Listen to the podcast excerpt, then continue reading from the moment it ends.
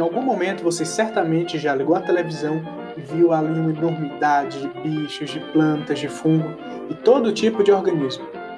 E você deve ter percebido também que esses organismos vivem em regiões muito específicas. Amazônia, Mata Atlântica, Caatinga, Cerrado, Pampa, Pantanal. Esses são os biomas que nós temos no território brasileiro. E o que é um bioma, hein, tio? Bom, um bioma é formado por todos os seres vivos de uma determinada região cuja vegetação tem bastante similaridade e continuidade, com um clima mais ou menos uniforme. Por isso, toda a sua diversidade biológica também é muito parecida. O Brasil possui enorme extensão territorial e apresenta climas e solos muito variados, e em função dessas características, há uma evidente diversidade de biomas definidos, sobretudo, pela cobertura vegetal.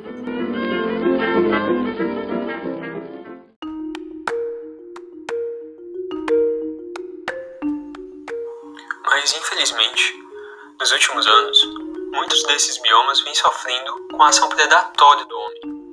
A caça, as queimadas e o desmatamento têm se tornado um grande problema para os nossos biomas, gerando inclusive vários conflitos para as comunidades que vivem em volta e sofrem constantemente com os prejuízos desses impactos.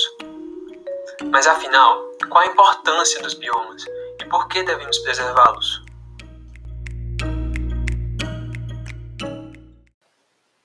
importante preservar os biomas porque eles nos fornecem recursos importantíssimos para a nossa vida, como por exemplo os alimentos. Além dos recursos alimentares, os biomas também são responsáveis por nos fornecer água. O ciclo hidrológico, né, um ciclo muito importante, acontece dentro dos biomas também.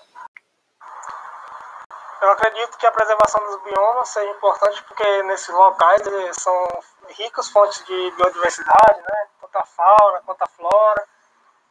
E, e preservar esse ambiente, primeiro, vamos estar preservando a vida desses animais, dessas plantas. Segundo, também vamos evitar que zoonoses, doenças que estejam presentes naquele ambiente é, venham a chegar na, na, na vida da, das pessoas, né, da população. Um dos motivos para que ah, os biomas devem ser preservados é por causa dos seres vivos que neles habitam, incluindo os próprios biomas, né, é, formado pela composição vegetal do, da região em questão. Então, os seres vivos, de um modo em geral, eles necessitam do bioma para poderem crescerem, se reproduzirem e sobreviverem e perpetuarem a, as espécies. Ao preservar o bioma, consequentemente a gente está preservando tudo aquilo que aquele bioma carrega, né? Por exemplo, sua fauna, sua flora. E também existem biomas que eles apresentam espécies que só, só conseguem sobreviver naquelas circunstâncias que aquele bioma oferece, né? As espécies endêmicas. Então, a gente também está ajudando a preservar essas espécies. Assim, todo bioma, como parte do, do planeta, que é uma estrutura intercomunicada, as biosferas e tudo, é como, assim como todo ele, ele é dispensável para a regulação de toda a vida e os ciclos do planeta.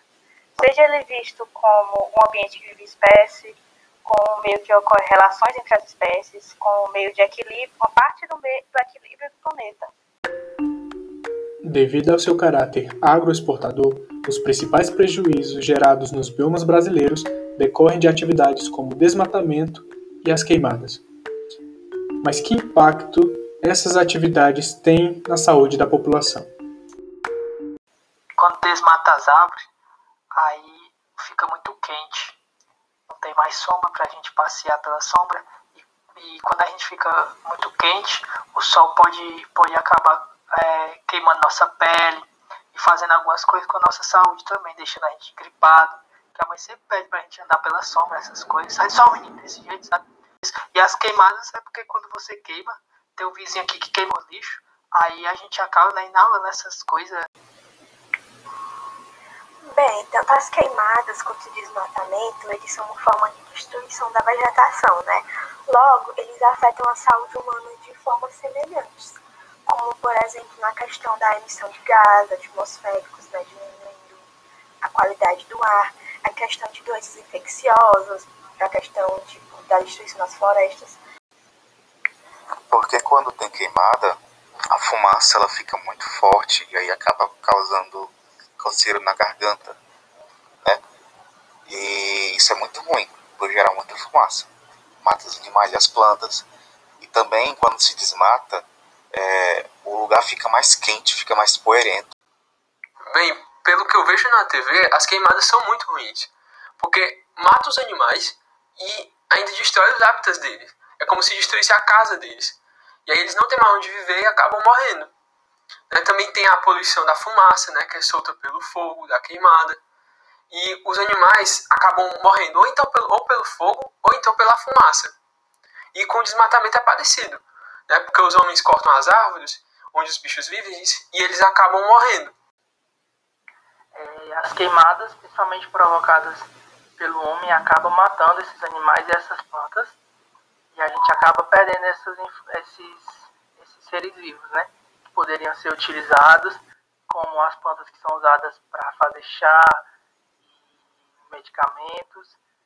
E a gente viu também lá no Pantanal, né? Tava pegando fogo, matando vários animais. Então, é, esses biomas, como cada um tem suas características, é por isso que é importante preservar.